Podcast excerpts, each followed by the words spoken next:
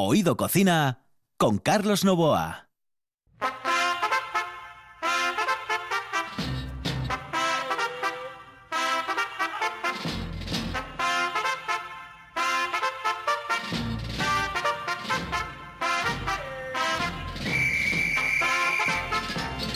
Saludos cordiales, buenas noches, saludos cordiales. Aquí estamos en la RPA y esto es Oído Cocina.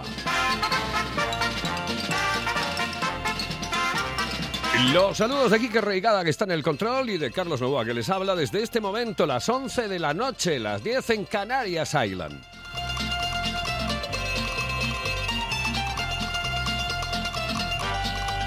Ya llevamos eh, tres programas de Oído Cocina, cuatro programas, una cosa así, más o menos, aproximadamente, ¿eh? y estamos encantados, encantados de la vida. Y hoy tenemos a un invitado que no podía faltar ya para empezar a estrenar esta nueva eh, etapa, esta nueva época de Oído Cocina. Él no es otro que David Castañón.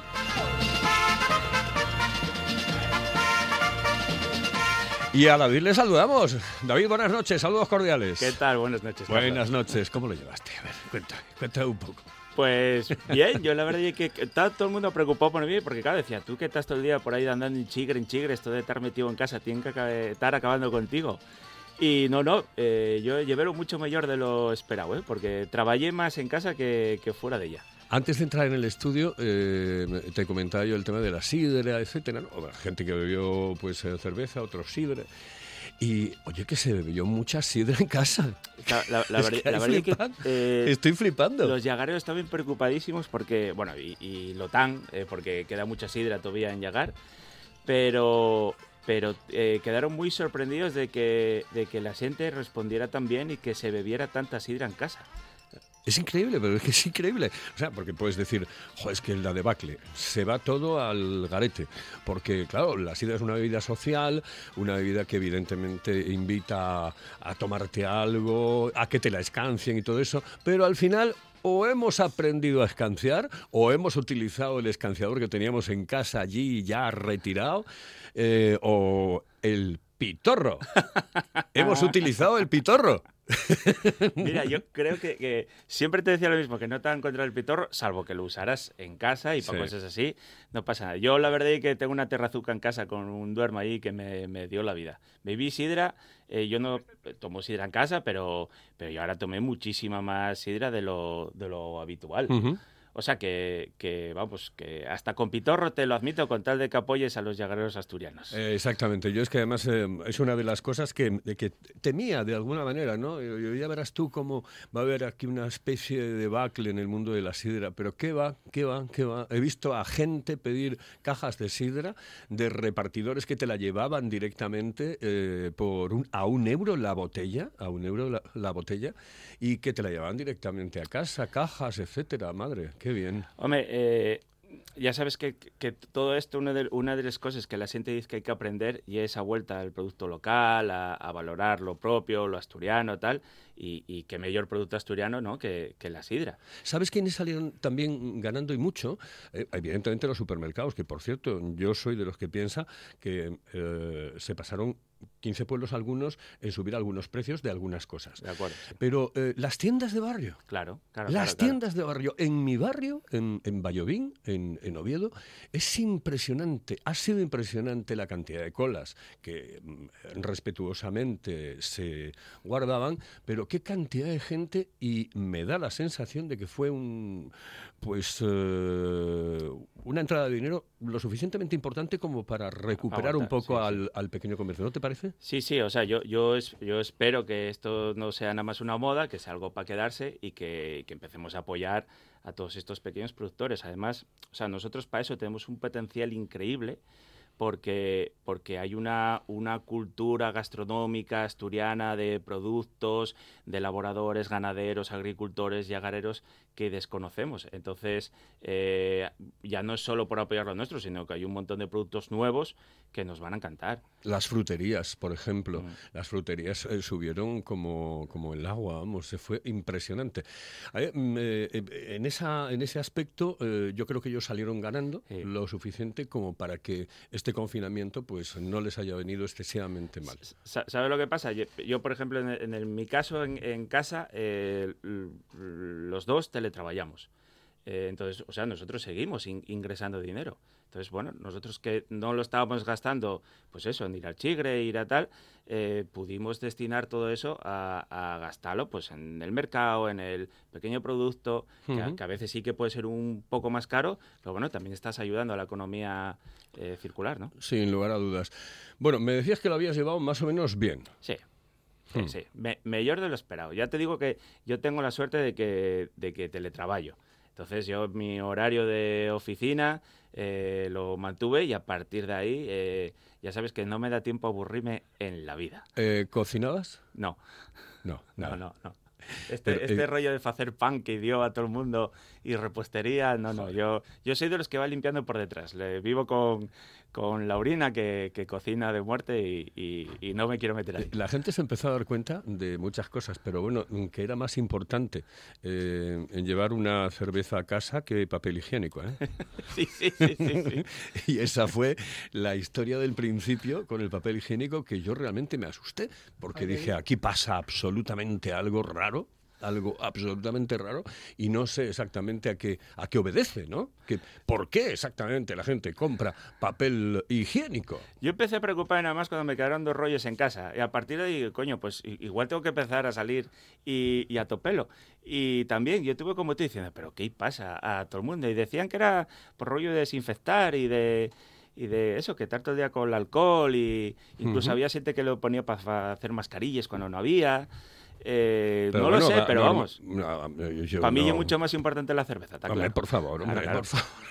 La cerveza o la sidra, cualquiera de las dos cosas. Mira, acaba de entrar eh, Kenneth en el estudio. Kenneth, muy buenas noches, saludos cordiales, ¿Cómo estamos? ¿Eh? ¿Cómo estamos? Ah, estamos. Sí, estamos, ya, estamos. Ah, no sabía yo. Fíjate, este de, em, está dos o tres meses sin hacer nada y después vuelvo yo y poco profesional, bien. Yo pensaba que aquí había un par de amigos hablando y tal. Ay, David, ¿cómo estás? ¿Cómo estás? Bien, bien, bien, Tú eres David, ¿no? Sí, sí, ah, sí, sí, Déjame poner las gafas. Ah, sí, sí, eres David. Ya, ya lo noto yo. Es un artista. Últimamente ya es que ya dramatiza todo de una manera que dice, yo ya no sé qué hacer con él. No, no. Oye, Kenneth, que le estaba diciendo yo, dice que lo llevó muy bien lo del eh, confinamiento, etcétera. Sí, sí. Él le decía que qué bebía y, o sidra o cerveza. en tu caso concreto, parece que te habían quitado un poco eh, casi todo, ¿no? Porque tenías ahí algunos... Tengo vino en casa para la gente, pero bueno, tú sabes que yo he sido embajador a una bodega durante uh, 2002 hasta no sé cuándo, ahí en, en La Mancha, ahí en Cuenca precisamente, acerca de Montecuervo. Y va muy bien, va muy bien. Y entonces yo también estuve trabajando en las ferias de gourmet en Madrid, varios años de, de intérprete también, y por la bodega también, y con... Así que algo de vino sé, ¿bien? En Mota, del, Cuervo, em, eh, Mota del Cuervo em, lo recuerdo siempre porque eh, yo empecé a ir al Mediterráneo en el año 77, ya no dejé de ir, siempre, siempre, todos los años, todos los años. Y el autobús, recuerdo que en el 77, 76, 77, paraba en Mota del Cuervo. Había allí una especie de gran Sí. Eh, eh, un bar enorme, bueno, que era así muy castellano, muy de, Don Quijote y Sancho Panza. Está ahí todavía, es el mesón de Quijote. ¿Ah? Está ahí todavía. Es una pasada. Cuando era pequeño tendecita también hay a comprar queso y vino. Así, no sabía que habías estado allí.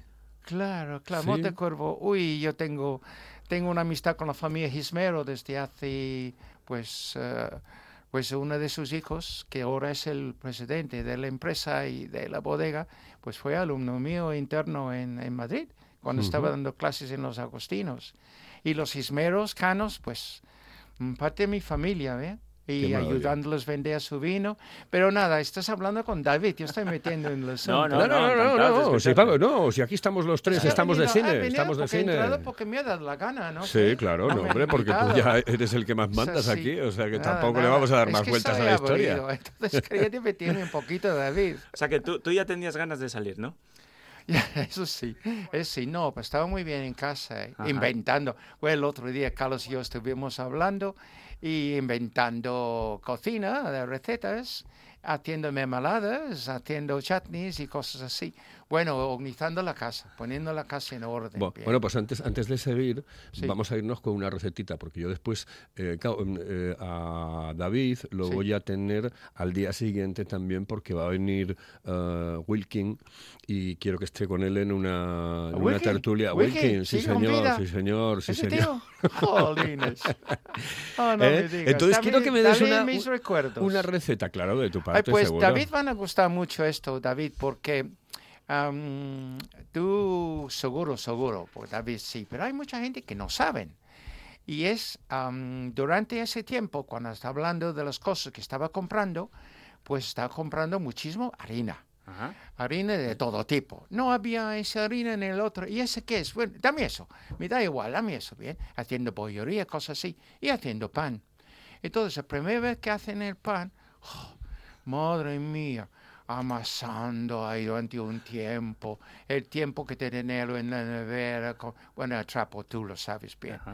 Y eh, entonces mi amiga Susana, que es una inglesa que vive aquí, con permiso de su marido, somos buenos amigos. Y Susana es gran cocinera y intercambiamos muchas cosas. Y dijo, ¿sabes qué le voy a hacer, Kenneth? Pan de soda. Y dijo, pues hoy hace años no he hecho pan de soja, que también se llama pan irlandés. ¿Bien? Por razón de su historia, porque realmente vienen los orígenes de, de, Irlanda. Y, y llegan a casa algún día, suena el teléfono, abajo le suben ella y dicen, toma, y no entra, está caliente todavía. Un pan de soda impresionante. Acabo de hacerlo.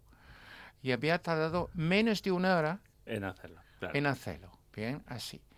Así que por la buena gente, que yo llamo la gente de, Carlos, la buena gente, la buena gente, yo pensaba que la buena gente le gustaría tener, hay muchísimas recetas, ¿eh? pero hay uno que le hago yo que es sencillo, ¿Te parece bien si hacemos esa receta ahora? Eh, pero, pero perfecto, perfecto, perfecto. Además me parece muy bien eh, lo, que acaba de decir David de eh, coño que le dio a todo el mundo por hacer pan en el confinamiento. Sí, sí, sí. Comprar papel higiénico y hacer pan. Sí, sí. Pues aquí pueden hacer pan el resto del año y está buenísimo. Bien, una, cualquier de las recetas se pueden hacer, David.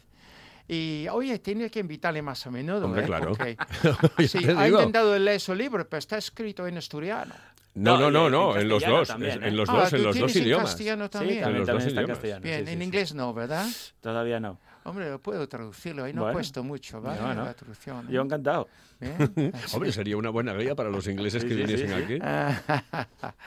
bueno, hace unos dos siglos, los irlandeses ahí por ahí, con el pan eh, de un, un, pan que era malísimo, pues descubrieron bicarbonato de soda. Y este va muy bien con lo que se llama el trigo mm, blando. Hay dos clases de trigo, Carlos. El plan, el trigo blando, el trigo duro. Hay que mezclar ciertas cantidades para hacer pan. ¿bien? Entonces, en Irlanda solo tienen el pan blando, el perdón, el trigo blando. Y cuando descubrieron, hace casi dos siglos, empezaron a hacer un pan bastante decente. Es muy popular en Estados Unidos y el día de San Patricio, eh, Patricio por todas partes. Bueno, buena gente, vamos a coger primero eh, el horno a unos 220, ¿ok? Tenemos 300 eh, mililitros de leche entera con zumo de medio limón y vamos a ponerlo, vamos a juntar el zumo de limón con la leche durante 20 minutos para hacer lo que hacemos. Después, medio kilo de harina, puedes usar de fuerza o puedes usar la mitad de fuerza o la mitad integral. O como hago yo, en vez de 250, 250, eh, le pongo 50 de copas de avena. Ah. Fíjate, David. Después, ¿qué más? Pues a una cucharita de una cucharita y media de bicarbonato de soda y dos cucharitas de sal. A ver qué fácil. Pues hemos mezclado la leche, bien, con el zumo y dejamos reposar, como dijo antes, unos 20 minutos. Bien, un bol, mezclamos las harinas con la sal, el bicarbonato y añadimos, hacemos un pozo y añadimos la leche con el limón, ¿ok? Am, así. Es que tenía que, que decir una cosa, pero nada, no pasa nada.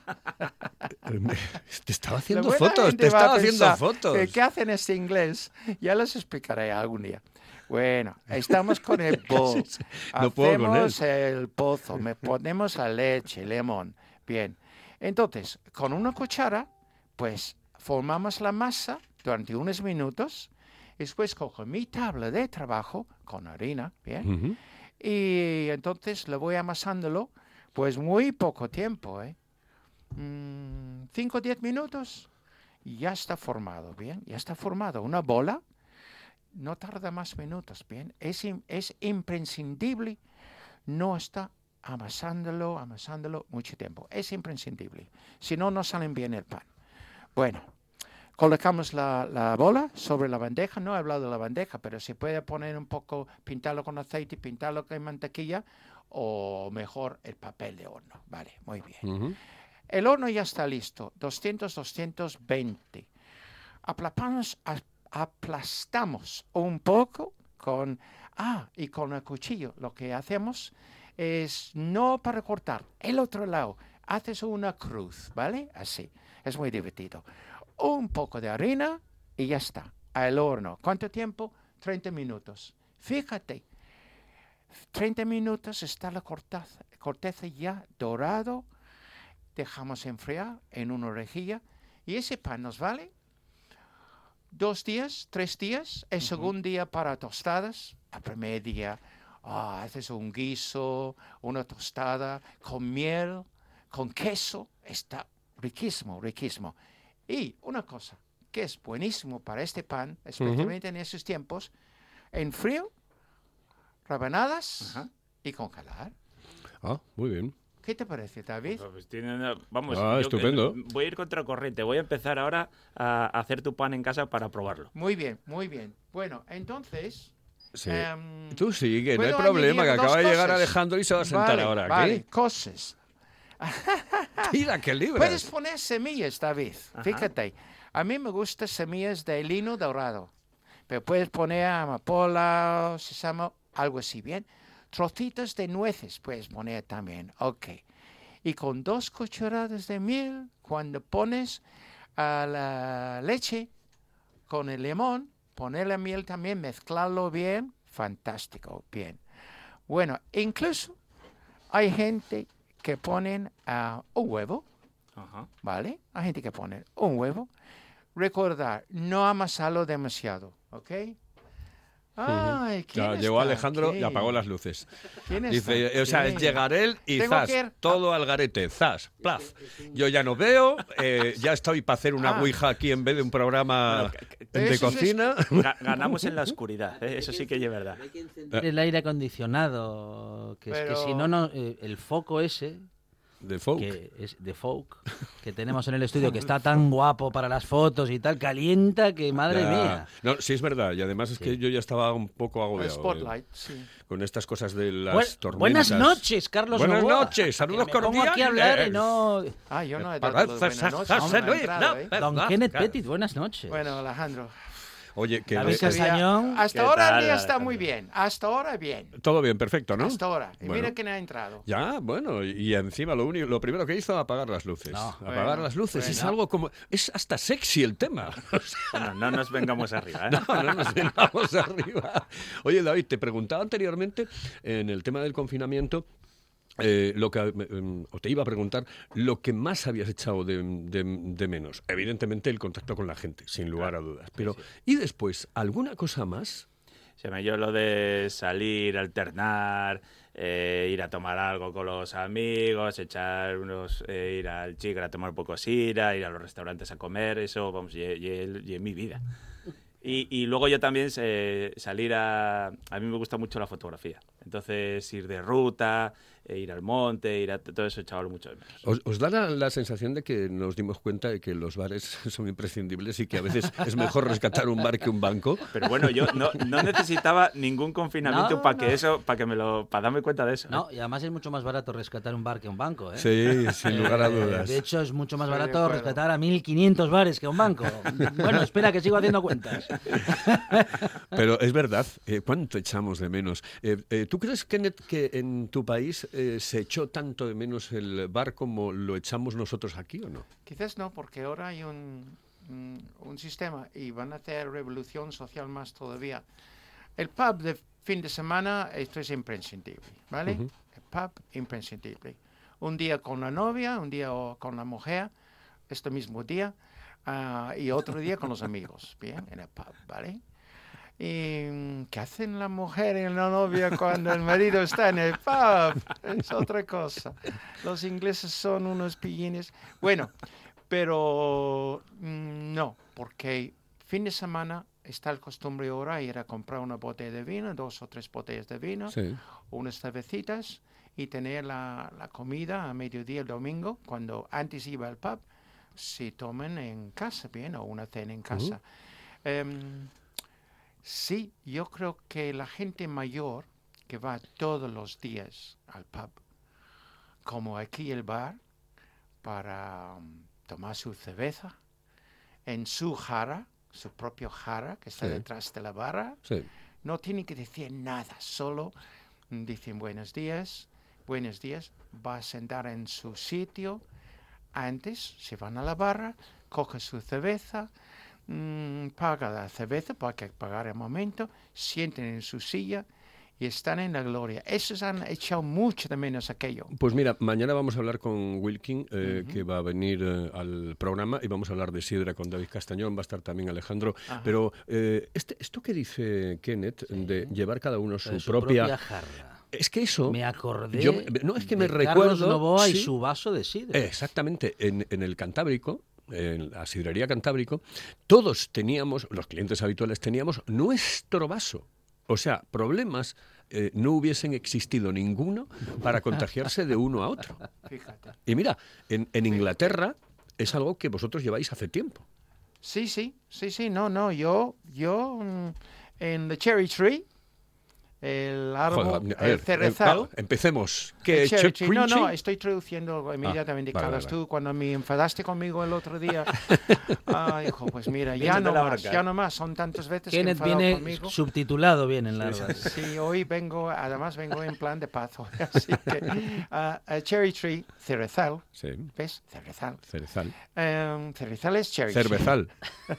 Cerezal. También Cerveza. hay, hay cerveza de cereza, sí, sí. Ah, Allí, allí tenía mi jarra y mi jarra estaba puesto al lado de la jarra de mi difunto mm, padrastro, que le iba ahí todos los días.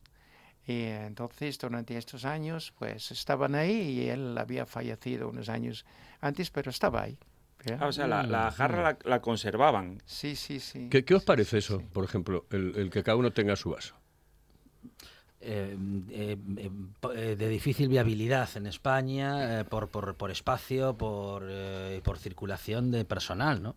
Eh, ¿Cuántas personas entran y salen de una Bueno, es para clientes habituales. Normalmente, claro, no, ya, no todo el mundo que sí, llega allí igual. dice le Sí, a dar sí, una sí. botella, ¿no? A ver, lo veo, lo veo bien como algo eh, pues, que efectivamente eh, personaliza la atención y respecto del momento actual nos soluciona muchas cosas. Sí. Pero, mm, bueno, insisto, no veo una, le veo una viabilidad eh, Pues a mí me parece ¿eh? maravilloso lo de lo que acaba de decir Kenneth. Ah, Yo, yo lo, vamos, eh, es más, Mm. lo pondría por ley. Ujú.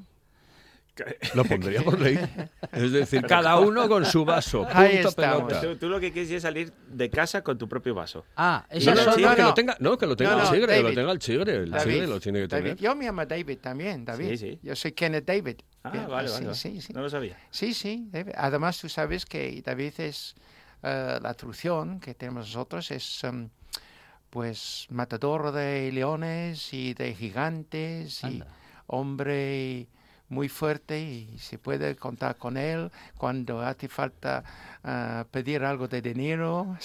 Sí, fue el que le metió el cañonazo con la onda. Salvo lo del dinero, pero cuando hay, que, cuando hay que ir a pedirle a alguien, hay que llevarlo a David. Claro, David y Goliat. Es una jarra, lo mismo que con el oso. Es una jarra con el mango, así, y está colgado detrás de de la barra y se ven ahí colgados y si no, hay otro le ponen en otro sitio y te puede tener un, en una taberna, por ejemplo, en el Cherry Tree, el Cerizal, había por lo menos 150, 200 jarras ahí colgados.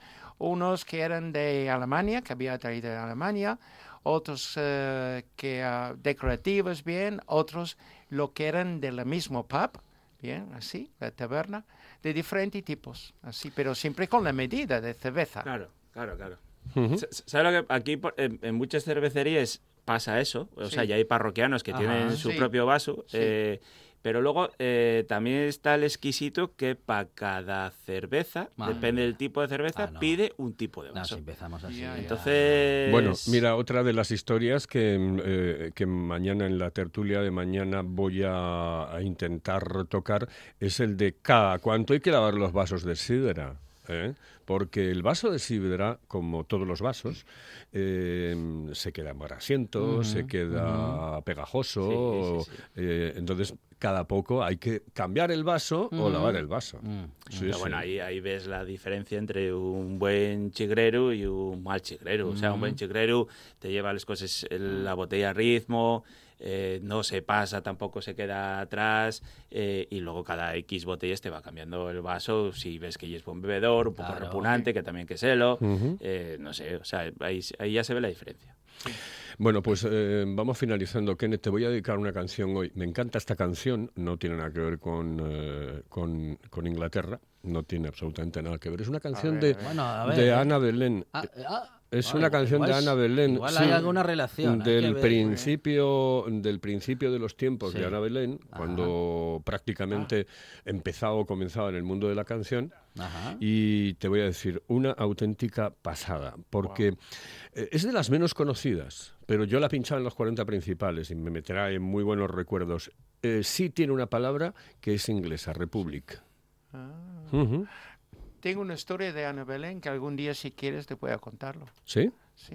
¿En, horario para niños se puede contar? No, no, no. Ah. no es sobre un niño. Es sobre ah. el hijo de ellos. David. muy bien. David se llama. Sí, sí. sí, Bueno. Esta canción, escúchala. es para ti. Republic. Thank you very much. Muchas gracias. Para ti. Ahora me voy. A vosotros os digo que hasta mañana, ¿vale? Hasta mañana. Hasta mañana. Carlos Novoa. Cuidados. Saludos cordiales. En el control estuvo Quique Reigada. Aquí al micrófono Carlos Novoa. Volvemos mañana en Oído Cocina. Y a la sombra de bosques exóticos, imagínate lo bien que se está. Los locos que el mundo no traga, nos juntamos